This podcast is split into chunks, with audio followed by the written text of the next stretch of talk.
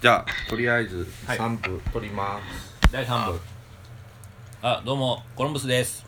どうも翔平です小村です。どうも自己紹介をしてなかったということに今気づいたので自己紹介をしましょうえーっ、とが流れ的にコロンブスさんからですか。あえーっ、とじゃあ、えー、と私、えーコロンブスと申しますえコロンブスというのはツイッターの ID の 名前でして実名はクラッツと申しますえーっ、と大垣書店に勤めてますえーっ、と本屋本屋楽しいですよ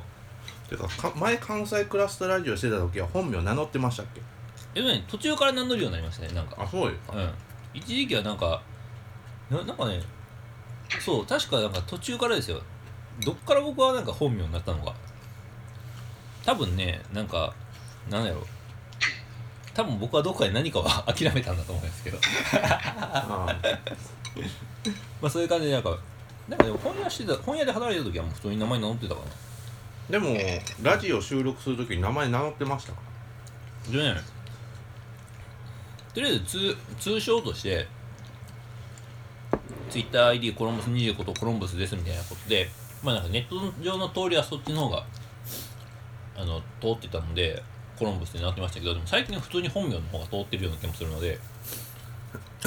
うんまあ、最近はでもうん自己紹介の時も絶対クラツですって言わはりますもんねね、なんかあれなんですかね。なんかしばらく前の平野の慶次郎さんの文人って流行ったじゃないですか。あぶーあはいはいなんかあの結構いろんなキャラクターを使い分けるんだみたいな。うんあ数年前に流行ってた気がするんですけど、うんなんかあれってなんかその年取ってくるとなんかしんどくなってくるんですよね。うんいやなんかねその単にどうどうでもよくなってくるんですよなんかその場面に応じながら自分のキャラクターをなんか変えていくみたいなのがだんだんしんどくなってきて、うんなんか別になんかあの本名でいっかみたいな感じになってくとこなんですかね。多分ねそうだと思いますね僕はねなんかこう疲れるっていうよりはもうなんかこうどうでもいいかなみたいなのが大きいですねなんか慣れるんですよねなんか、うん顔を晒したりとかだそもそもだって僕住所晒してましたからねほんまですね、そういえば。まあ学校に住んでますって言ったらもう住所わかりますもんそうそうそうそう、確かに。まあ、年賀状そういえば書きましたよ一応あマジですか そうか学コロンブスさんを年賀状わからなくても書けるからああそう確かに確かに いやーあのなんか前カンクレやってた時って本さんまだ大垣書店でしたっけで大垣いたはずですね大垣のね高野の方にいたはずですよあそっかそっか確かにあれねだから僕が京都引っ越した時にあのそもそもあの本屋の就職先を探してたんですよはい学校の近くになんかないかなと思ってそしたらなんか大垣の高野っていうのがあってでその高野にどうも教授を募集してるとはいでこれは行くかと思って行ったっていうのがでそっからねまさかこんなに長く勤めるようになるとは思わなかったっていうねそうですねもうなんかやっぱ数年なんか書店とかにいると領域のなんかなんだろうエキスパートみたいなそんな感じしますけどあのね極意じゃないですけどなんかこうあの芯みたいなものはなんかつかみましたねああこの本売れるなみたいなそうあのね、もというかねそのこの本が売れるっていう感じが店によって全く違うんですよへえ、これ客層が違うってことなんですもかう全然違いますねうんへえだからなんかその高野の店とだから今僕が勤めてる琴地下店っていうのがあってもうね全然違います例えばなんかその高野の方だったら学生がすごい多いわけですよはいでその琴地下店っていうのは地下鉄の構内にあるんですけどあので学生がいっぱい来るのかと思いきややっぱ仕事の人が多いビジネスビジネスマンが多いんですよねお池お池、おいでですはいお池やからそうですよね、そうそうそうでかといってねあうんアドラー本とか売れまくる感じなんですかあね多分ね売れると思いますねまだもうちょっとでねアドラーとかドラマになりますけどアドラー本なんですかそうなんですよあのねお不思議なこ恐ろしいことに全然関係ないドラマになりますよあそうなんですかへえあの中二病対話とか多分ねだいぶ削られるんじゃないかなうーんそうなんだあ難しいじゃああのなんかあの売れるなんか本のタイトルとかで迷ったらコロンブスさんのとこに聞きに行けば大丈夫あでも結構大丈夫 ですよあの売れまあえっと今この辺が売れてる傾向にあるみたいなものは結構今だったらねそうですね年賀状のすり方とかですかねそれは普通じゃないですかあのねこういうのを季節商材と言いますまあ、クリスマス前やったらなんかこう絵本が売れるとかねうんはいあ僕も絵本買いましたあクリマスジでマすスかあそうですかいやみんなねそうなんですよやっぱ子供のために絵本を買うんですよねそうですねうんちなみにうちらからのコロンブスさんへの出あのこ学校引っ越し祝いとあのあれはヘルシーを買いましたコロンブいスやさまあんへねのびっくりし ましたよプレゼントなんかね僕にプレゼントってなんかでっかい箱があるんですよなんだなと思ったらあのヘルシオですよあの水上いやもう健康にはねまあヘルシーですからえね、うん、ええ水蒸気スチーマーってねそうそううんうん水蒸気水蒸気で加熱するっていうタイプの調理器ですよね、はいうん、だからなんかこうパンとか超美味しく焼けるらしくて、まあ、僕もなんかこうなんかネット上の情報としては知ってましたけどまさかそんなものが家に来る日が来るとはみたいな、あなんかあのトーストと目玉焼きとあかそれそれ同時にできるみたいなやつうんはい、あこの間なんか見ましたテレビでえーうなんか最近なんか年末になんか家電の紹介をする芸人さんの番組が多くてへーなんか年末商戦に合わせてん、まあ多分広告にバンバン打ってるんでしょうねクリスマス前とかうんなんか今年買ってか買って良かった家電みたいなのありますか、家電ですか、うん、家電 ああでもいや今年じゃないんですけど、うんやっぱりなんか空気清浄機すごいいいなって思いましたあーあー空気そう確かにね僕あの、うんかなんか加湿器がついてるやつあるじゃないですか、はいはいはい加湿空うんう水んあの多分、はいあの翔平さんの専門分野な気がするんですけどなんかあのボボーってのやつを買っててうんでうん S やっぱの子 S 供とかいると結構そのあたり気になるんですよなんかハウスダストとか大丈夫かなとか、うんうんうんうんなんかとかなんか年末とかめっちゃあの乾燥するんで加湿器とかいっぱい欲しくなりますし、うんだいぶ快やっぱすごい快適ですかそうですねあのあ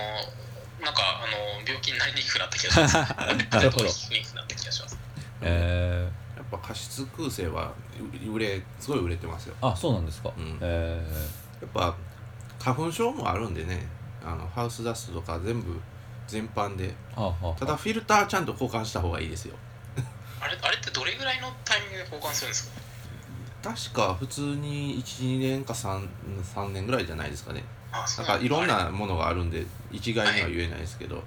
一回変えたんですけど、あれフィルターが超高いじゃないですかフ。ィルだからフィルター商材なんですよねあいわゆるあの、あれか、あのプリンターと同じ。ただフ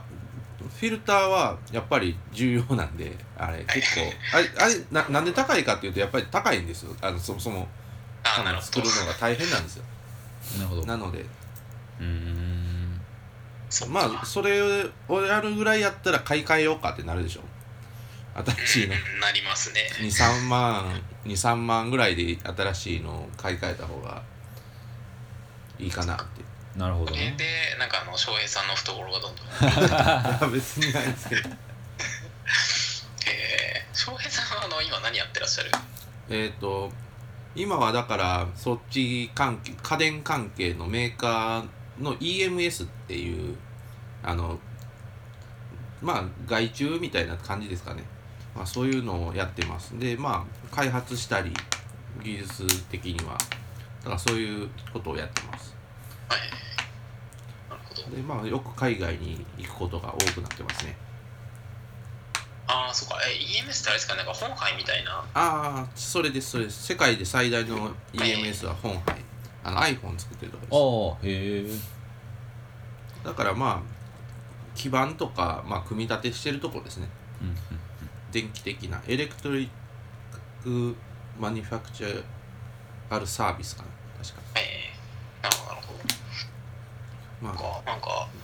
そうですね。なんか、そういえば全然話変わっちゃうんですけど、今年そういえばなんかハマってたことがあって。うんおうあの電子工作にめちゃくちゃハマってるんですよ。ああ、へーこの頃ブームがねそうっ来すてるんねで、ななんで最近始めたのか僕もよく思い出せないんですけどアルドゥイーノっていううん基板があって、うんなんかそれはめちゃくちゃ安いんですよね4000ぐらいですよねなんかそれ普通になんか Mac とかにつないでプログラミングとかできてなんかその配線とかもなんかハンダごととかいらないんですよへえあの挿したりうんユユニバユニバーサルボードとかもありますからねあそうですねなんかそういうのとか使ったりとかしててなんか電子工作の なんかハードルがものすごい下がっててうんうんで結構なんかセンサーとかも安いじゃないですかうんなんか100円でなんかあの感圧センサーとか変えたりとか音センサーとかもなんか全然数十円で売ってたりとかするんでへえなんかそういうのくっつけてなんかいろいろなんか作ってますねへえなんかこの間結構なんか最近僕会社出る時に傘を忘れることが多いんで、うん帰るぐらいの時間になってあの外雨降ってるかどうかってのを教えてくれるそん なそんなものが作れるんですか普通にネット連携とか簡単にできるんですよほうほうなんかあの1000円2000円ぐらいのあの w i f i モジュール買うとなんか、ワイ社内とかあの外の w i f i につなげるんでうんうんうんでそれでなんか天気予報サイトの API とか叩いてほうあほうのへ今雨降ってますみたいなえまさしくまさしくそれのだからこの頃だから電子工作が流行ってたんで、まあ、去年なんですけど「春ロック」っていう漫画があってはいそれは電子工作少女の話なんですけどまさしくそういう確か傘傘のやつを作ってたような気がします似たようなものをそれは結構面白いですよ絵は下手ですけどは普い通に話のこうオチとかこうそういうのはうまいですまあ電子工作というかまあそそ IoT ですよねどっちかっていうと今の分野的にはでまあはいソフトウェアの人がどんどんとハードウェアのことができるようプリンターとかもねあの 3D プリンターとかもあってだはいからそういう意味ではすごいこうそれこそメーカーズじゃないですけどうそれが普通になってきた年でもあったのかなでまあ実際うちもそのそれこそアルドゥイーノとかそういうやつを使って、まあ、ちょっと実験みたいなことをしてたりもするので結構ああいうのはどんどんと開発にも使われていくことになると思いますいろんなもの最近すごいなと思ったのがそのなんか部品とかが本当に安くってなんかめちゃくちゃハードル低いのとあとなんか完全にオープンソースじゃないですか、うんこの世界ってあなもんじですごいモジュール化されてるんですよねこの頃のやつってもうモジュール化されててもうそれを組み立てるだけみたいななんか最近のなんかどうもそう本当なんか世界中のメーカーズの人たちがなんか自分たちのコーディングとかをなんか GitHub とかに上げて公開してるじゃないですうか、んなんでこういう配線でこのプログラムだったらこういうのできるよみたいなその僕もなんかさっきのあ雨センサーみたいなやつもそれ作ったんですけどうーん相当ハードル低くなってるなっていう気がします。あ今年あれじゃないですか、なんかその孫孫さんがあのああアーム買ったじゃないですか、はイギリスの。うんなんか割と I- IoT っぽい感じの年だったのかなって気もしますよね。なるほどなまあ多分次のステージに多分もうあれあれある意味バズワードを超えてもう次のステージに進んだ年だったのかなっていうもうまあちょっと前はもう何でもかんでも IoT だって言ってましたけどやっぱりこの頃はこうもっと身の回りにすごく密接に使えるような例えば Amazon のプ Amazon ダッシュって出したじゃないですか。え500円のあの洗剤とかポチッと押すだけでくるやつああいうのとかもどんどんと進んでいけばちょっとあれ未来感あるじゃないですかーやっぱりはい、Amazon ダッシュをなんか作った先輩がいるんですよ。あへあーなんかあのあれって先になんか確かアメリカとかですごい流行あっててそうですねでこんなのがあるよっていうのをなんか先輩が教えてくれてその先輩がすごいなんか DIY な人なんであー自分でなんか作っちゃったんですよへえなんかそのボタンポチったら勝手になんかその Google のスプレッドシートにその情報を上げてでそこからなんかそのなんか注文するみたいなうん感じのなんかプログラムを書いてた人がいて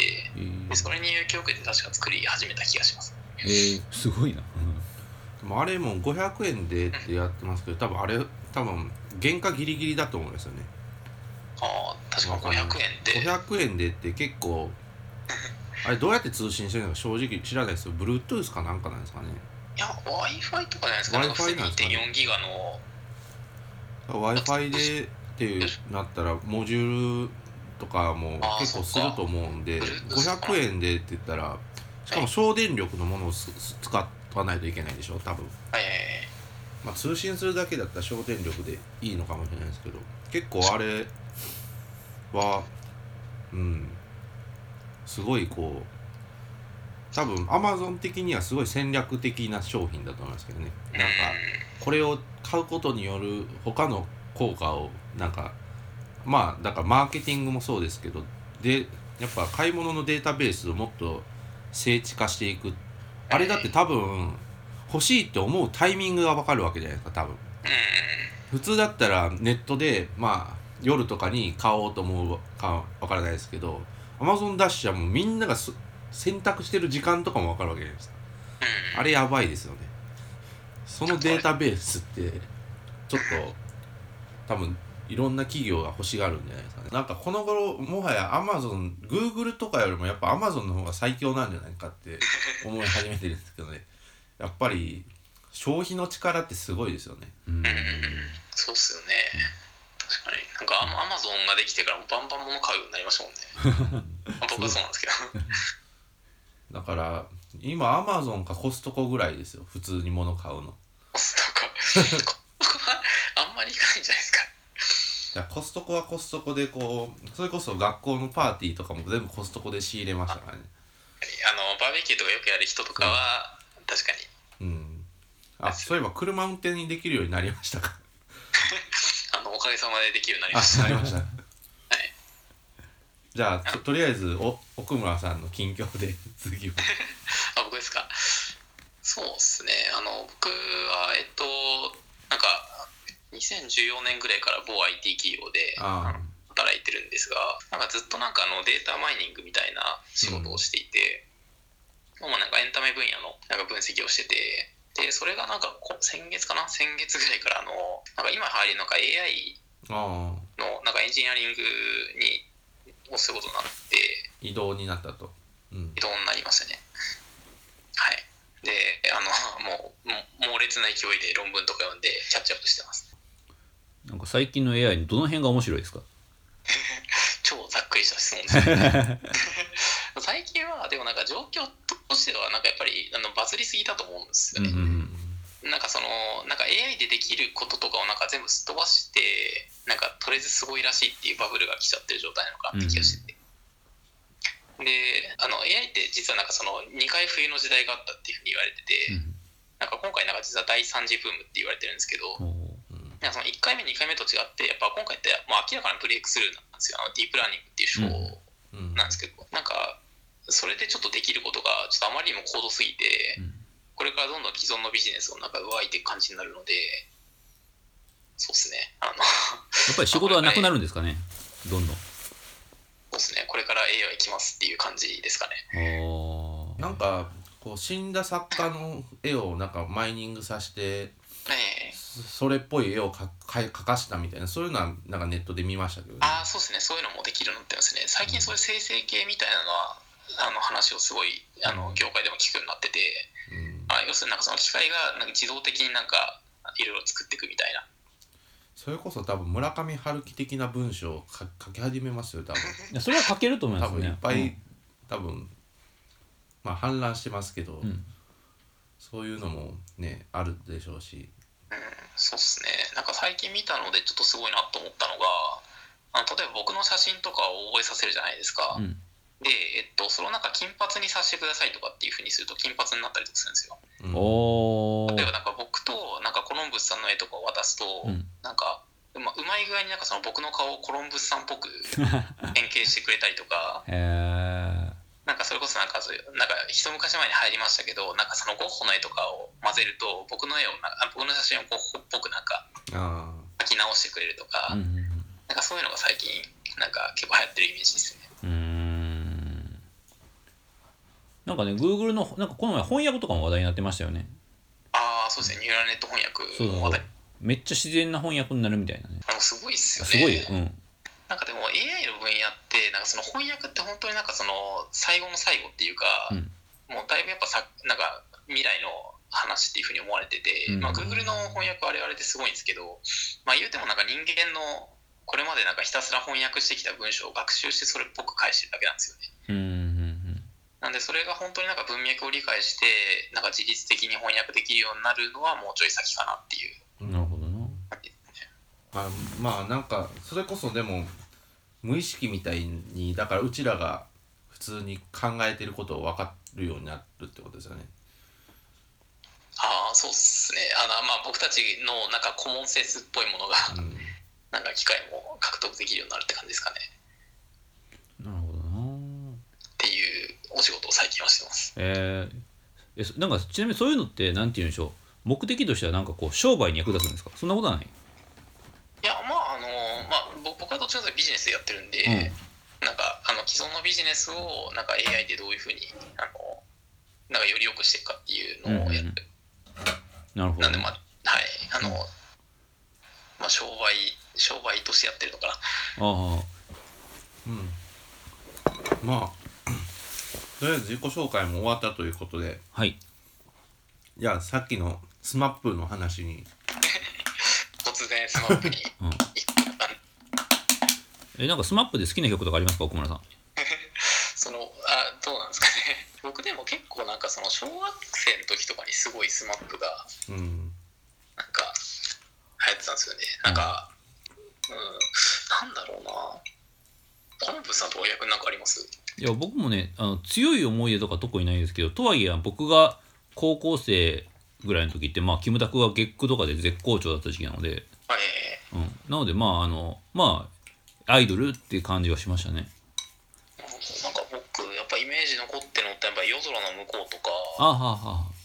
なんかあの時期とかがすごいあれですねなんかまあそういう世界に一つだけの花とか、あ、うん、まだスマップが CD ががちゃんと売れてた時期ですよねそうっすね、なんかまだ CD とかが売れてた時代のどっうんちかというとなんかそのなんだろうなんか司会をしてる中居君とか、うんうんなんかそういうなんかそのなんか歌手以外の活動をしてる5人とかすごいうん僕結構映画好きだったんで稲垣君とかあはあ結構いろんな映画に出ててすごい好きだったりとかしてたりとかうんまあでもそれこそね歌番やら何やらねおのおのでいろんな番組持ってましたし、そうですよねだからなんかみんなピンでそれぞれなんか得意領域っていうかうん持ってる分野違うじゃないですか、そういう意味では全員が典型の TOKIO とはまた違いますよね、確かに TOKIO の一体感やばいっすねうんいやまあでもだから自分はだからあれですね SMAP 多分ジャニーズって言ったら子供の頃は光源氏でなんか忍たま乱太郎とかの感じですねはいで小学生ぐらいは SMAP でで中学生ぐらいで嵐とかですかねはいはい最近は関ジャニとかですか関ジャニもうよくわかんないですね最近はわかんない最近も結構関ジャニの番番組見てますけどねあマジですかえー、いや人気ありますよね患者にね関ジャニそうなんですよねえー、まあなんかアイドルも大変なんだなって感じですよねいやまあねまあだからなんか中居君とかはだから続けたかったみたいなんですよねうんうん、でもなんかこうまあ誰かははっきりしないですけどでも本当にもう勘弁してくれみたいな感じで絶対に嫌だみたいな香取君と木村君っていう話ですよねあ香取香取草薙うんのペアと対木村君みたいなああなるほど、まあこじれにこじれてもう、もうなんかね正直こう絶対にこの人は無理ってなる関係ってよく分からなくて正直あそのあれが修復不可能っていうのが難か想像できなくてあはいはいマジか僕めっちゃ想像できますよそうですか、うんね、なんか僕もなんかなんとなく分かっちゃう気がするいやだからもういやだから僕としてはもうねもうともう早くやめ早くやめせやめさせてやれよっていう感じですよずっとうーんなんかあるんじゃないですかやっぱなもうここだけは譲れない何かみたいなうねえん僕結構なんかドラゴンアッシュがすごい好きだったんであなんかあの神谷健二とうんあのジブラが喧嘩してたじゃないですあはいか、はいはいあのなんか絶対修復不可能不可能な感じとかもなんか見ちゃってるからあなんかそういうあれなんだろうなって思ってるんですけーどあうんそういえばちょつい最近だから今日えっ、とポルノ超特急っていうあのイベントでドラゴンアッシュを見てきましたよあマジですか、あのライブイベントはいはいどうでしたもこう今年は1年だからいろんな人が捕まっちゃったしなんちゃらかんちゃらだけど音楽最高みたいなロック最高だぜって言ってましたその2つは繋がんないです よね何いにもや いいろんろなんか人がい捕ろんまっなたことがああったあったけどでもこれだけは言えるんだみたいな感じでいあやでもちょっと感動しましたけどああほんまですかああ、なんか KJ そういうなんかまっすぐなところがあるんで、うんそうっすね確かにああれですよねなんかそのなんか昔ってやっぱなんかアイドルってなんか結構大きなもの物語だったじゃないですか、うんのアイドルだからこんなことしないみたいなのとかすごいいっぱいあったと思うんですけど、はいはいなんか最近結構なんかやっぱみんながアイドルも人間なんだかとかどんどん出てきてるじゃないですか。うんそれこそなんかスマップもそうだし、なんかいろいろ捕まってる人とか見ましたけど、そうですねまあだから最近はもうジャニーズは結婚もできますからねそうですね。なんか何なんですかね、なんかやっぱ SNS とかなんですかね。ジャニーズまあネットの存在は大きいですよねなんか裏側みたいなものがどんどんなくなっていく感じなんかその前はなんか表しか見えてなかったのが最近裏舞台もなんか見ようと思えば好きなだけ見えるじゃないですかう。んなんであのよ くなんかそのまっちゃんがテレビでは面白いけどツイッターつまんないとかって言ってる人たちとかいるじゃないですか。はいはいはいなんかあれもなんかその でもなんか芸人さんってなんかもうなんか24時間ずっと面白いわけじゃないと思うんですけどうんうんなんかそういうなんか裏側も見えちゃうよみたいなのが芸能人神話みたいなのを崩してってるのかなって気がしますよね。うんまあそうですねだって芸人なんてねなんかなんかこれまさに芸人が自分の芸のネタに使ってたの見たことありますけどなんかこう芸人がなんかこう芸人じなんかまあ自分の兄弟の友達とかと一緒にこうまあ旅行に行ったりするわけですよはい、うん、でその自分の兄弟の友達とかは別にそのなんて言うんでしょうねあの、まあ、その人が芸人だっていうことを知ってるわけですようんうんだからあのこいつはおもろいやつやろうみたいな感じでなんかいろいろ振ってくるらしいらしいんですよね、うん、でもなんかこうその芸人の人は別にオフなのでああそうっすねみたいな感じでしか返さないわけですよ、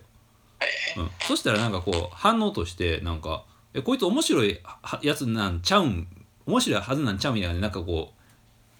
だからなんか結構なんかオフオフがもうなんか今見えすぎちゃう時代だからう、うん、なんか逆になんかそのみんみんな大変なんだなっていうのをなんか結構視聴者の人も分かってくれてる気もしますよね。でもこれまあどっちが真実なのかっていうのはなんかこう本当に見方によってなんかオフなが芸人の真の姿なのかいやしオンの方こそが実は芸人の真実の姿なのかっていうなんかこうよく分かんないところがあるんですよね。あーなんじゃあそれはオンの方じゃないですか。まあ、そういやでもなんかこう人はオフの方に多分リアリティを感じるんじゃないですか。まあ、リアリティかどうかはそうかもしれないですけど、まあ、でもその人を評価するのはオンの時で評価した方がいいんじゃないですか。うん、いやだから僕なんかその辺がねなんかあなんかこう今年の流行りのことでなんかポストトゥルースの時代みたいな話があるじゃないですか。うんはいうんうんなんかこうトランプが勝利した時代みたいなのを象徴の言葉で、なんかねだから僕なんかそういうのともすごいつながる気は気がしてなんかトランプ実はこうだよみたいなこと言ってもそういうのが全然世界に説得力持たないわけでしょ世界というかトランプの支持者とかには。うんそれはだからトランプ支持者っていうのは明確になんかこうこういうのがトランプのリアルだっていうふうにあの何か何かの事情で捉えててそれってなんかこう実はこうだみたいなものを突きつけても動かないんですよね。あーもうなんかそういう作り出したなんか虚構のイメージがもうみんなにとって真実になっちゃってるみたいな。まあトランプトランプ支持者にとってはもうそうなんですよねうんでそれってなんかこうそういうなんかこうエビデンスとかでは揺るがないんですよなんかはいあれってだからなんかこう不思議といえば不思議だしなんか分かる感じもするんですよねあー確かに。うんだからまあそれはそうだよねでも俺はトランプは支持するけどねみたいなうん確かに。なんかでも、確かにその、わかんないですけど、特になんか震災以降とかのツイッターとか見てて結構思ってたんですけど、うんなんかあのー、まあ、人ってやっぱり一番なんか、なんだろう、あのー都合のいいものしか見ようとしないじゃないですか、うんううんんどんな立場にせよ。で、結構その自分に近しい意見の人たちとかって、割となんか、あのー無条件に肯定とかしちゃったりとか。うんうん違う立場の人があったらなんか本当の真実は別のとこにあるんだけどでも自分の気持ちはこうだからそれを代弁してくれてるこの人の言うことを信じるみたいなうんうんなんかそういうのにつながる気がちょっとししてまきちゃあって、ねそう思いますねなんかねでもなんかこうそれって絶対変わらないっていうわけじゃなくてなんかふと変わったりするんですよねだからねそういうのもすごい不思議だなと思っててうん多分なんかこうあの一応なんかオバマは民主主義で大統領になったわけじゃないですかはいで次にトランプが民主主義で大統領になったわけですよねで、まあ、普通に考えて支持者の大部分はかぶってるはずなんですようんで多分あの想像ですけどトランプに投票した人は多分オバマに投票したことは忘れてるんですよねなんかただ自分そこは微妙だとは思ってて、うんオバマ対トランプだったらどうだったかなっていうふうに思いますけどああまあそれはそれはオバマが それは僕はオバマがが勝つと信じたいですねあだから今回ヒラリーだったからなんかトゥルースととかよりもトゥルーだからヒラリーのトゥルーわ悪いトゥルース のまあヒラリヒラリめトちゃゥルーくちスゃヒラリトゥルースじゃないですからねうん、だからそういうのであのもうなんかだったんじゃないんですかね。あなーんでもまあかそう確かにそんトなランそんプな気ががいするかにね悪かろうとまあヒラリーよりいやいいだろうっていう感じだったと思うんですよね。なるほどなそれはで多分今の日本も多分、まあ、安倍さんが圧倒的に強いっていうのもまあ他のもうだからほ他の悪い要素がいっぱいあるからそれだったらっていう感じだと思うんですよね。うんうんせめて経済だけでも成長する路線の安倍さんでいいじゃんみたいなうんうんまあそれがポストトゥルースっていうかまあトゥルースは 比べるトゥルースの話なんじゃないかなって思うんですけど、ねそうなんですね。でもなんかあのトランプ大統領ってままだ大統領になってないじゃないですうか。んで結局なんかそのなんか実はそなんだろう選挙戦で言ってたことって割となんか芝居がかってるっていうか、うんうん、なんかそそれこそ彼がなんかその WWE とかでなんか身につけてたその人をなんかうん沸き立たせるようなスピーチとかで、まあ結構過激なこと言ってたんだみたいな話ってあるじゃないですか。でそれがなんか実はなんか当選してからなんか本当はなんかそれって実は演技でなんか結構まともなこと実はやるんですよみたいなああはははことも最近いろんな人が言ってるじゃないですか、うだんからそこもわかんないですよね あれはなんか正常性バイアスというやつじゃないですかね正常性バイアスなんですかいやね本当は大丈夫なはずみたいなんか大丈夫って信じたいからそう思っちゃうなうみんたいな、うんまあでもなんかまああれボイスだっけなんかあるじゃないですかあの宮崎哲也とかはあはああはあラジオのラジオのな宮台とかも出てるようなうんうんあのラッポドキャストがあるんですけど、うんそのラジオの。で誰まあちょっと忘れましたけど多分ジャーナリストの誰かが言ってたんですけどトランプが一番やって面白そう、まあ、基本的にその人トランプ否定派なんですけど、うん唯一多分中国の民主主義みたいのをなんかでまあ民主、まあ、み鎖国みたいのをなんか解放するのはもしかしたらトランプなのかもしれないって言っててほそのだってトランプとかだったらまあある意味こう外交まあこの前も蔡蔡首相でしたっけあの台湾のううんうんあのと電話会談したってはあはあ話があったじゃないですか。トランプがねうん、でまあえある意味外交上のこう建前みたいのを揺さぶるってかまあ無視してなんか行動するような人だと思うんでう、んでまあいわゆる一一つの中国と二つの中国ってうんいうのがあるのことをさえももうあんまり気にしないような人だからそこはなんか唯一のこうオバマさんでもできなかったある意味チベットの話とか。うんそこら辺に踏み込んでいけるんじゃないかなっていう話をしててまあだからなんかすごい保守の人だからこそでき何かふできるでき普段普通できなかったはずのことができるみたいなことで結構あって、ただなんかこうあの安倍首相のなんかこう従軍安保問題の話とかもそうなんですよね。うん従軍慰安婦もそうですし、まあ、今回パールハーバー行きましたようんうね、んうんあれ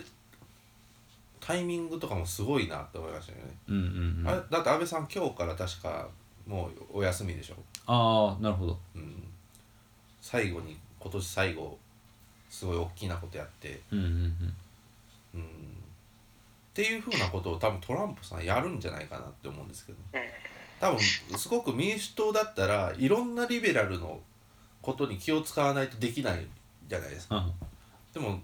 すごい共和党のトランプさんだったらなんか一つのまあてかなんか強い主張がなんかあったらなんかやりそうなうんまあなんか人々の記憶に残るようなこと何かやりそうですよね。そうですねなんかでもあれかもしれないですねなんかそのすごい保守っていうよりはなんかどっちかというとなんかなんかあの実業家だからっていう感じもしますよね、うんうんうんなんかあの結構本当にだからなんだろうそういうなんか建前とかじゃなくてなんか本質っていうかなんかそのなんだろ目う結局なんかビジネスをめちゃくちゃドライにうん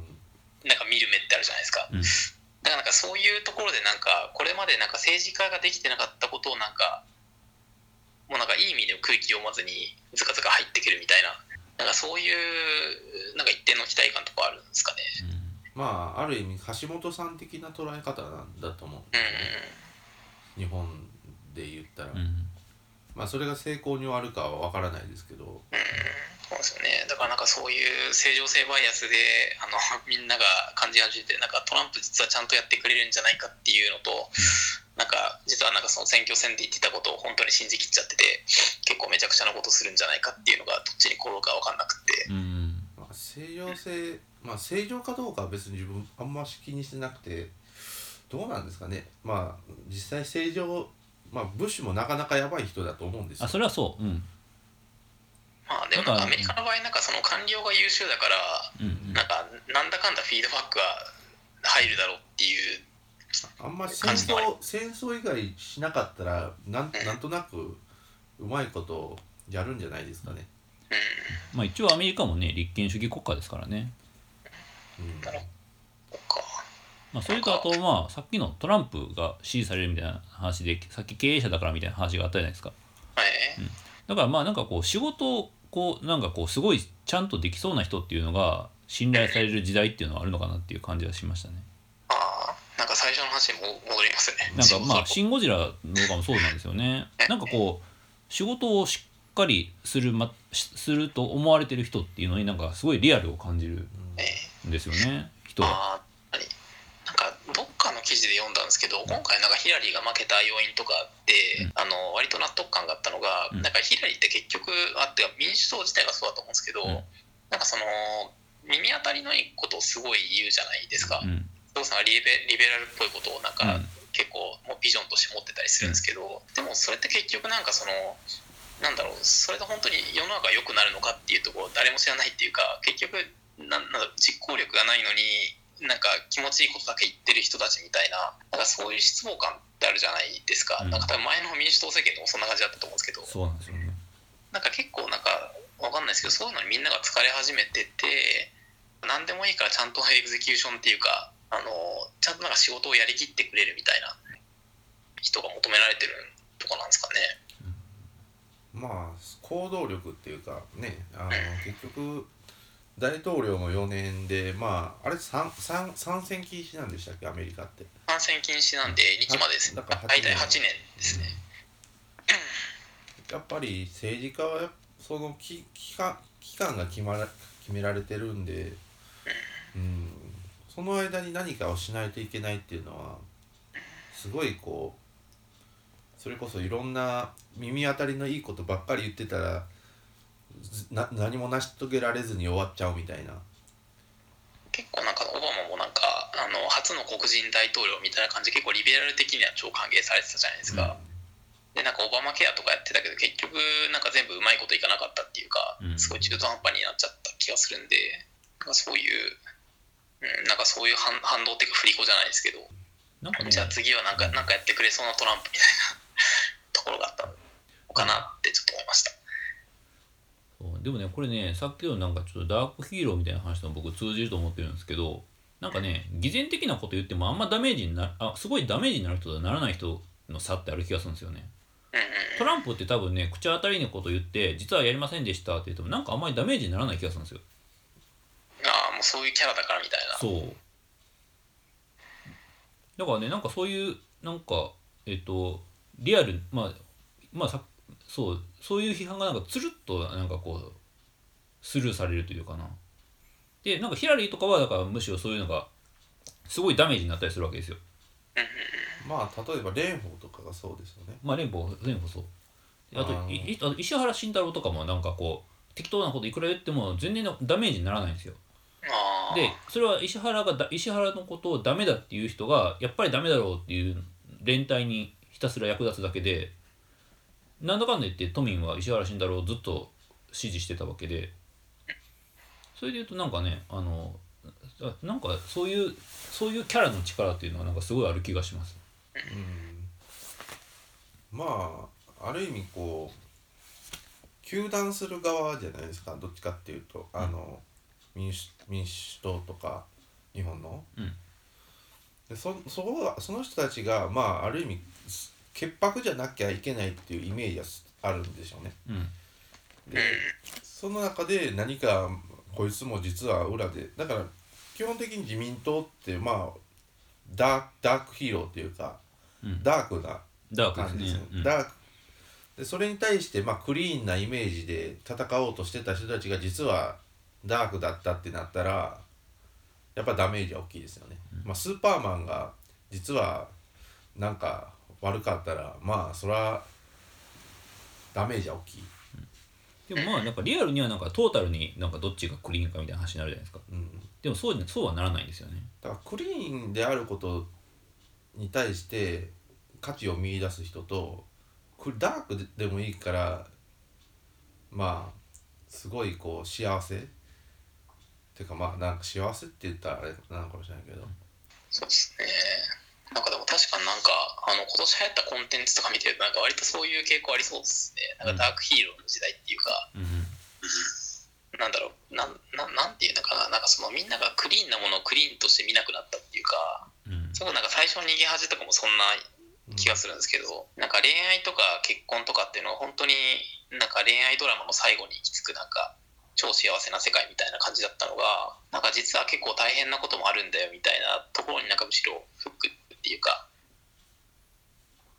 思っちゃうみたいな感じなんですかね。あとはなんかこ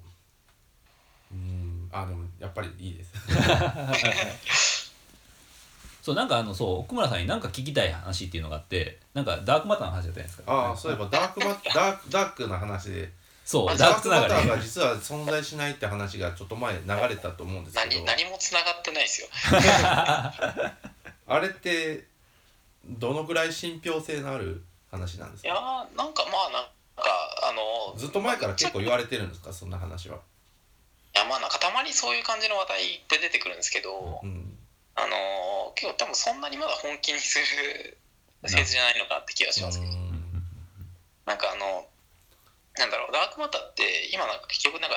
どういうものなのかっていうのが全く分かってないんですよね。でなんかいくつかの説があるんですけど結構なんか理論家の人とかがそのダークマターを説明するモデルをたくさん作ってて。うんでなんかその中の一つで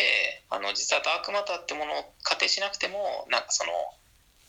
なんだろう観測事実が説明できるっていうモデルが作れるよっていうのをなんか今回出したっていうのがこの間ニュースうんです。なんでなんかそういうモデルが作れるっていうだけの話でなんか実際そうなってるかっていうのは結局観測で検証しない限り分かんないじゃないですか。ううんんなんで、そこまではまだ行ってないっていう感じですかね。まあ、なんで、アイデアとしてこういうのがあるよっていうことを言った人がいるっていうううんうんうんうんんぐらいかなと思いますけど。まあよくねなんかこうこの発見によってなんかこう量子論もアインシュタインも全て覆えるみたいなねあそういう話ってよく出るじゃないですかなんか、なんか、なんか、よほどのことがない限り、そんなに覆らないと思いますけどね。まあそりゃそうですよねあの、なんかやっぱりあそこら辺の理論って、なんか完璧じゃないんですけど、アインシュタインの理論とかも。うんでもとはいえ、なんかこれまで観測されてきた、なんか膨大な、なんだろう、事実を説明できる優秀なモデルなんですよね。なんでそれを覆すぐらい優秀なモデルを作んないと多分あのダメなんだろうなっていう気がしますけど、なるほどまあでもなんかそういう意味で言うとなんか去年かなのあのなんか重力波が見つかったんじゃないかっていうのは割り、エポックメイキングなうん気がしいやーね重力波本売れましたよ、マジですかうん、まあねいっぱい出たんですよ、いっぱい出ますよね、うん、なんかね幻冬写真集の方が結構売れたかなちょっと名前忘れちゃいましたけどなんかあのあれですよねなんか10月のなんかノーベル賞シーズンとかもやたら新書出ますよね、あそうそうそうそうああれだから僕で絶対重力波取ると思ってましたよああそうですねうん確かに、あのでも結構なんか僕の周りとかでも重力波取るだろうって言ってた人たちがいて、うん多分もうでももうちょっと先なんじゃないかなああなるほどねなんかあのやっぱりなんか理論って一つの事実が説明できても別の事実が説明できなかったら完璧じゃないじゃないですかはあ、はあはあなんかあの重力波ってなんかすごいそれっぽいんですけど、なんかあそこでなんか重力加減とされてるのがなんか超でかいブラックホールの衝突なんですよううんんうんでもなんかそんだけでかいブラックホールを衝突させる理論ってこれまでの構成の理論ってそんなに作れなかったんですよねおーなんでちょっとそこがまだ説明しきれてないんであそうなんですねううん、なんで結構なんかまだあの理論としてはちょっとか理論っていうかその事実としてまだ完璧にあの絵が描けてないなっていう、だから現象はあの把握することができたけどそれが何でなるかわからないみたいなあそうですねで多分そこの説明とセットになって初めてあのうん本当に大発見って感じになると思うんですよ、そうなんですねなるほど、ねまあ、ただそのシグナル自体もずっとなんかみんなが探しててそれを初めて今回あのめちゃくちゃ優位ななんか結果として出したんでまあそのうち取るんじゃないですかねやっぱりおおちゃんとそこの説明とかがうまいことできればうん最近なんかノーベル賞もなんか取るスパンがだんだん短くなってきましたよ ね。そうですねあの大発見すぐみたいなね数十年前のなんかあの発見とかがおじいちゃんになってノーベル賞取りましたっていうのはなんか割と多かった気がするんですけど、うんなんかだから結構なんかノーベル賞を取るために必要な要件ってなんか長生きすることって結構研究者の間では言われてるあなんか結局あれ死んだ人には出ないじゃないですかあうんなんで長生きしてればなんかいつかノーベル賞を取るチャンスがあるみたいまあな話村上が春樹まことしやかにされてるんですけどなんか最近ってなんか本当になんか10年以内のなんか実績がノーベル賞を取るみたいなのが増えてきたなって気がしますうん村上春樹はあと10年かかるんですかね村上春樹ってもう60超えてますよね、超えてます超えてます60代前半うん、ぐらいかないやでもどうなんですかねそうですねなんでえっと最近あの 宇宙やってないんでそんなに詳しく ないですけどちなみに今たまたま自分が今読んでるのがこのグレッグ・イーガンの「タップ」っていう小説なんですけど、この中でこれ短編集ですごく面白いんですけどその中で一つ「ユージーン」っていう短編があるんですけどはいなんかまあそれはだから脳いわゆる遺伝子改良もので、まあ、子供をすごいあの天才に天才な子供を作りますみたいなはいでな話なんですけど、まあ、ちょっとネタバレをしちゃいますとその天才な子供をつ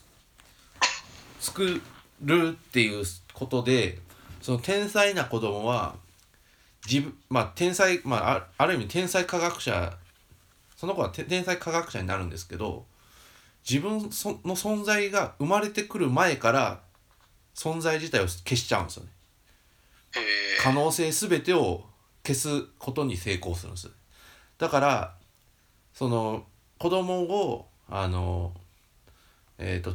作るためにお金を貯めてたんですけどそのお金も全部あのなくなくなまあ他のなんか寄付したことにされちゃってなくなっちゃうしでそのけん研究場自体もあの全部失敗していくんですよなんか何をやるかにしても全部実験が失敗してなくなってしまうみたいなすごいこうだからある意味こう神様を作ろうとする話だと思っててユージーンっていうその話はでも神様みたいな子供を作ろうとしたら神様は自分が存在しない方が本当はいいんだみたいなは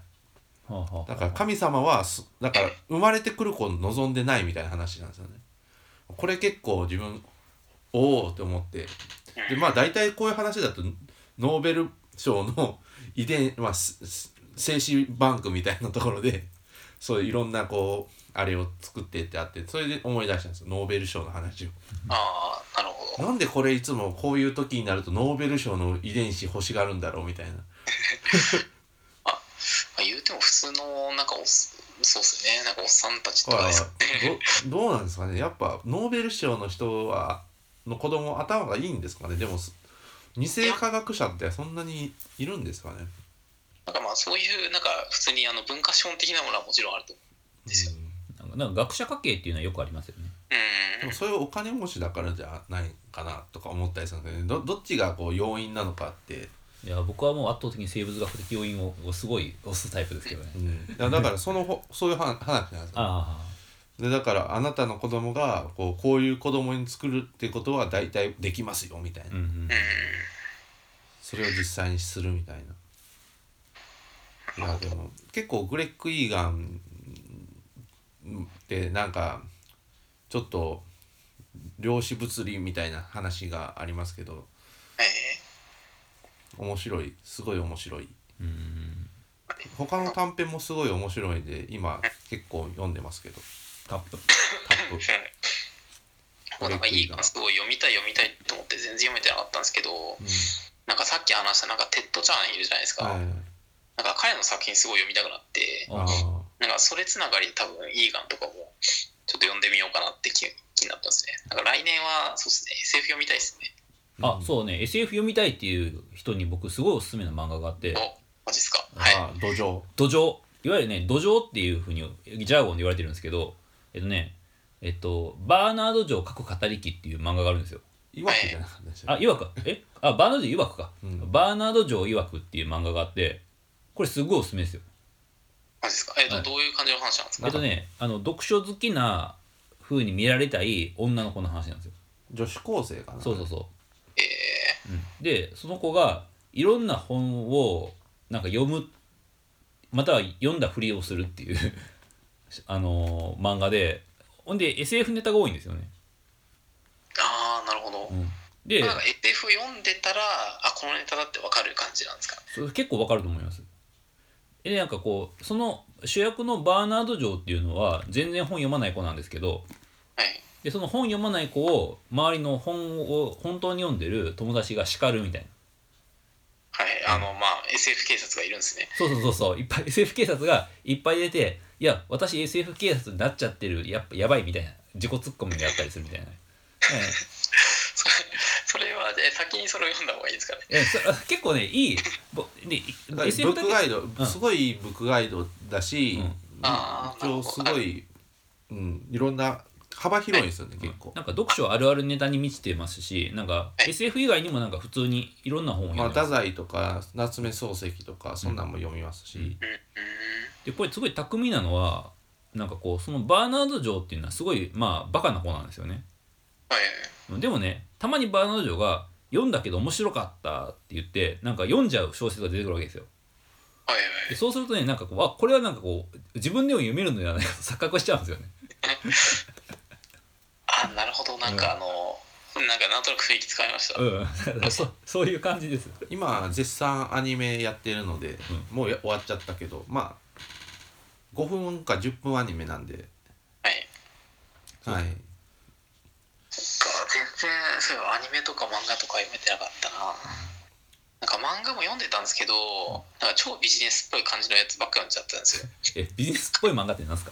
あそれキングダムですよああキングちょっと待ってじゃあキングだってビジネスなの？ーいやまあだからある意味こう司馬遼太郎みたいな感じじゃないですかねわかんないですけどこうそれこそこうなんかやっぱ戦国ものとか武将ものとかなんかねとかはやっぱりうんえああそうだなんかそれっすねなんか今年だから結構僕あ今年っていうかあの会社入ってからなんですけどやっぱなんかサラリーマンになってから急になんかあのなんだろうあの自己啓発系の本とか選手ものとか読むようになったんですよあ戦士あーへ選え手とかだとなんかあの割とやっぱりなんか有名ですけど面白かったのがなんか失敗の本質とかあるじゃないですあかはいはいはいはいあれはなんかああいうのとかなんかそもそもなんかどういう組織でなんかどういう失敗が起こるのかとか結構戦争ってなんか完全にそこのなんかオペレーションとかストラテジーの話じゃないですか,、うだんから完全になんかビジネスに転用ができるっていうかあなんかマネージメントの話とかなんかいろいろ詰まっててキングダムって割とそういう生まれ方をされてる気がするんですよ、ーなるほどねこ。の会社で本当に払っててヨルムンガンド読んでください。ヨルムンガンド読みましたかいやまだですヨルムンガンドめちゃくちゃ面白いんで読んでくえだこさい。れ何の話ですか？ヨルムンガンドは武器商人の話です。えで、まあ、武少年兵があの武器商人にスカウトされてあの一緒に旅をするって話なんですけうんどいろんな国でだから商売の話ですか？そう商売の話へだしもうビジネスとしての話としても読めるし普通でまああるすすごいこう世界情勢もなんかちゃんとすごいふちゃんとしてるえうんうんうん。話なんで「よヨルムンガンダ」でも11巻で終わるんですけどもうだからその終わり方が綺麗すぎてが自分ハガレンとヨルムンガンドはもうずっと大好きですね、えー、ハガレンと並ぶぐらい好きですおー剥がれはいい良かったですね確かであ今度だから学校漫画やわするじゃないですか、にはいはいそそれを押しますあヨルムンガンドでへヨルムンガンドでえヨルムンガンドアニメもあるんでぜひえーなんか今見てるんですけど結構いい感じのテイストの絵ですねー、えー、好きかもしれないへえ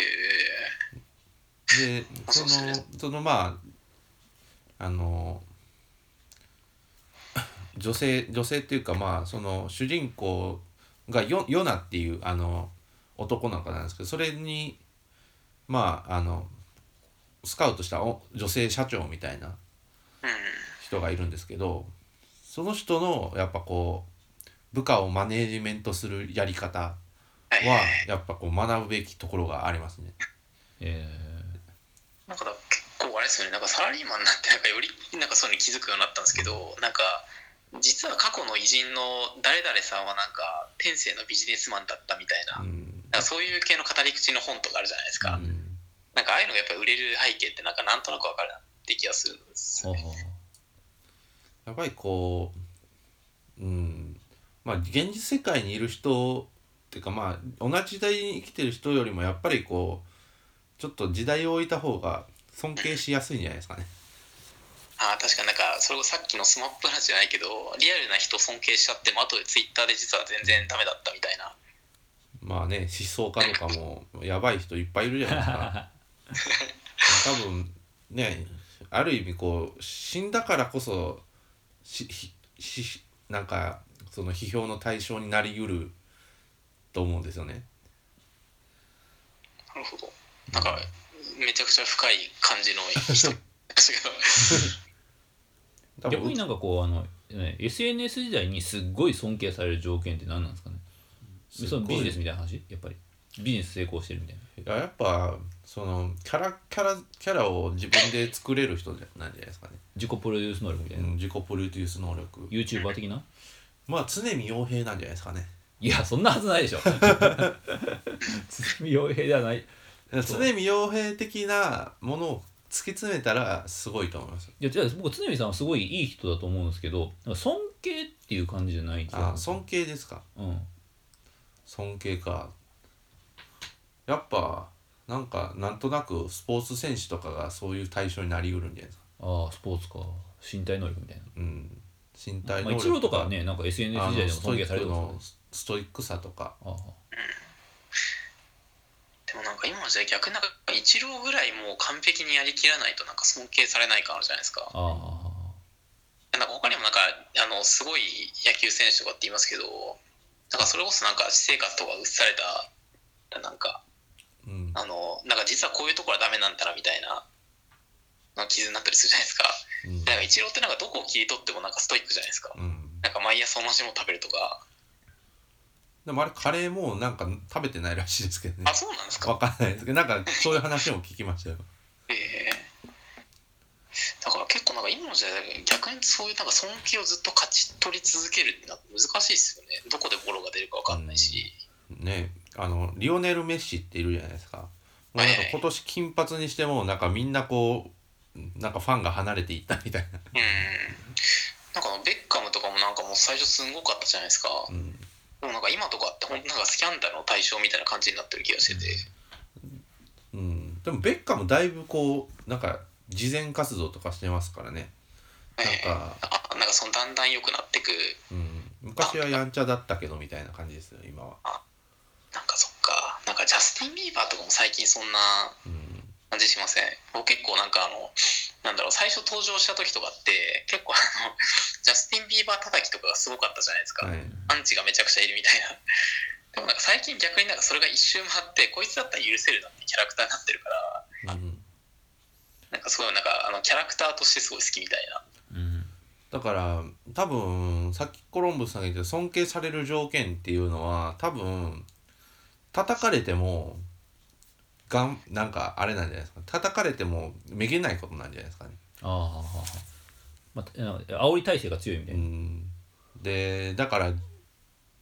かもそれでだんだんと成長していってるっていうことなんじゃないですかね自分も、うんうん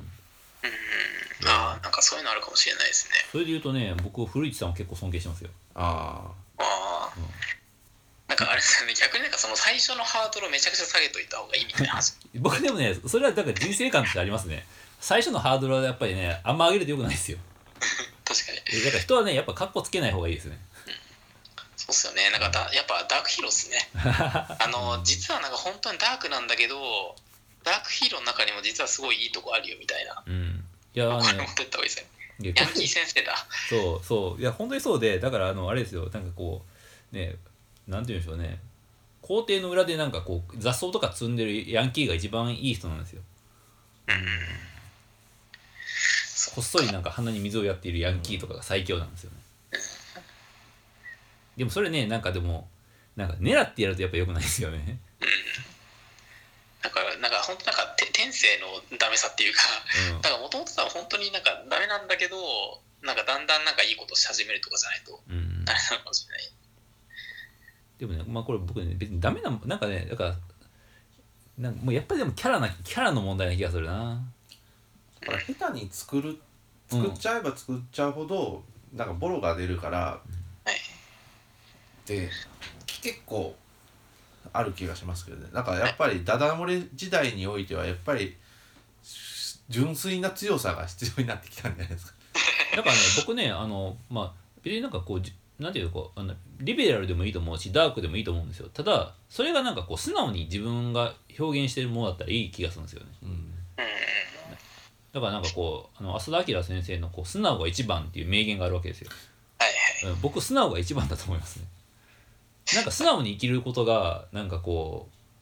うなんか人をなんかいろいろ幸福にするんじゃないかとうんもうなんか頑張ってキャラクターとか作らなくていいって話ですよねそうなんですよねそんな気がしますねあとなんかそれでもじ素直自分にとって素直とは何かっていうのはそんな簡単に分かんないものだとも思いますけどうんなんかこう素直にやってるつもりがなんか俺ってなんかこう分かんないけどこういう人間だからみたいなのにすごい縛られた結果なんか不自然なものになっちゃうっていう話は結構あると思うのでそっかそっかそれでなんかじなんかわかんないです自分探しみたいな話になっちゃってあれですけど、うんなんかそれで本当になんか素直自分がなんか出せるようになっていろんな呪いが解けてくって感じですかねそうそうそうそんな感じがしますねああ俺こういうのが楽しいんやみたいなうんなんかゴダールとか見るんじゃなか見ることじゃなかったみたいなうんああめっちゃわかりますなんか 僕あのなんか20代前半かめっちゃシネフィルだったんですけどおおなんかあのそれこそなんかゴダールとかフェリーニとか義務感的に全部見たりとかしてたんですよああまあそれは教養としてですねとりあえずねでなんかその蓮見本とか読みながらなんかはいはいすごい、あの なんか映画のことを分かろうとしてたんですけどわかるわー 超わかるわでもなんか別になんかそんなに 頑張ってなくても普通に僕なんかあのバットマンとか好きなんです けどなんかババットマン来て見てなんか普通にウェイってやってれば超楽しいやっていう最近なんか僕のコンテンツ消費そんな感じですよねーでもねなんかこうそんな目でねなんかふとなんかこうなんか勝手に仕上がりとか見るとよかったりするんですよあー逆逆になんそうそうそうかそうっすねそうっすね確かになんかあの今年はなんかダークヒーローな1年な気がしてきましたうん まあだから偽善っていうのがいかにこう人になんかこう不快感をもたらしそうっすね、なんか、うん、だから僕はでも結構偽善好きな人間なんですよああ僕はだからあのやらない善よりやる偽善っていうのがすごいあの好きなのでなんか普通になんかこう募金とかした方がええんちゃうんって思うしだからやらない偽善っていうよりもあれなんですあのえーっと有言不実行がこうダメな社会なんだねうんうんうん有言実行してたらぎ偽善でも OK なんじゃないですか、うんやっぱやっぱりこう植物的になってる感じなんで、うんあとなんかあれじゃないですかねなんかあのよく行動経済学とかでこういう話ありますけど、なんか一貫性ってあるじゃないですか、はいはいはいなんか人間ってなんかそのなんだろう一回同じん何か言ったらそれとなるべく一貫性を保とうとしちゃうみたいな、うんとかなんか一貫性を保ってるものはやっぱ安心してとっつけるからうん好感度上がるとかってあるじゃないですか、うん結構なんかそのそれこそ悪役っていうかダークヒーローとかってなんかもともとダークだから一なんか貫してありそうだよね。その時代ってずっと一貫してるじゃないですか、うん。なんかその中に、まあ、さっきの有言実行っていうのに相当近いと思うんですけど、うん。そういう安心感ってすごいあるのかもしれないですね。なんか、いそれこそ有言不実行っていうか、その偽善っていつか裏切られるかもしれないじゃないですうか。んなんかそういうのやっぱ先読みして不安になるよりは、もう自分がなんか将来を見通せるものの方が安心して消費できるみたいなうん。ってあるのかなっていう気がちょっとしました。それはそうだと思います。やっぱね、文人とかやっぱ失敗するって話ですよ。うん。やっぱりなんかすん、うん、なんかこうね自分の なんて言うんですかねまあ、まあ、普通になんかこう自分に素直にできるのがままあ文人して、ツイッターで誤爆して大炎上ってよくありますからねあ、うん、だからなんか、わかんないです僕なんかこのこの年になったからそうなのかもしれないですけど、なんかね、やっぱり文人って若い時にしかできない気がするんですよ。体力がある時ってことですよね。体力があると、うんそう要するになんかそのいろんなキャラを使い分けてもあの全然自分でそれをなんか処理でできるみたいなうんでもそれってなんかだんだんやっぱりやる意味がなくなってくるし、うんなんかコストがかかる割にはそんなになんか得られるメリットってないじゃないですうか、んでなんか結構あの,、まああのまあ、割と IT 系の記事見てると、そのなんか年齢別のツイッターアカウント数とか出てくるんですよねはあの一人当たりどれぐらいのアカウント数持ってるかってのってやっぱ若い人ってめちゃくちゃ多いんですよああーやっぱりなんかいろんなそアカウントを持って本当に使い分けるとかその学校の中でもグループごとになんかキャラを使い分けてなんかうまいことできるみたいなデータだったりするんですけどそれがなんか年齢とともにだんだん一つに収束していくんですよね結構だから僕もなんか20代の時とかその文人とかそれはなんか環世界を移動するみたいな話だったじゃないですかうなんうんっていう話とか割と共感持って聞けてたんですけど最近どっちかというとなんかそのさっきのなんか素直になろうみたいうなんなんかダークヒーロー系に傾いちゃってますね ダークヒーローなんですかねダークヒーローは分かんないですけどなんかそのなんだろう一貫してるものがいいみたいなそう環世界移動ってだからあの国文工場さんの暇と退屈の倫理学の話じゃないですか、はうい、ん、あれはだからあの一つの世界に入りながらも別の世界にも行く行くことができるっていうのが人間だっていう話だったんです、ね、ああ、そうかそうか。うんあでそうっすねでそこでどっちがそうそうそこでだからあの、えっと、その退屈え退屈をやり過ごす方法としてやっぱりなんかこう映画館とかに行って一つの中にドーンってハマる対象があるっていうのが大事なんじゃないだ大事なんだっていう話じゃなかったかな確か、あうん、ただしかしまあ人間はまあ別の世界にも行けるっていうねだからまあ素直になんかそうだからあれあそこでだからねドゥルーズの話が引用されてましたけど、私は待つんだっていうわけですよーうんうん。うんな何を待つのかっていうなんか自分にとってすごいあのなんて言うんでしょうあのすごい刺激のあるものですよねうんでそれが来るところっていうのは私にとっては映画館なんだっていうわけですよ、はい。うんで私は映画館で待ち構えるんだっていうわけですよその何かが来るのをねだこれはだからまああのさっきの「素直が一番」っていう話も通じますけど私をよく知り映画館で待つそれがなんかこう私を最もまあ自分を最もなんて言うんでしょうね、まあ、幸せにするというかなんかそういう話だと思うんですよね。確かに。 あじゃあちょっと一回は実は80分なので一回ここで切りますもう一回すぐ始めます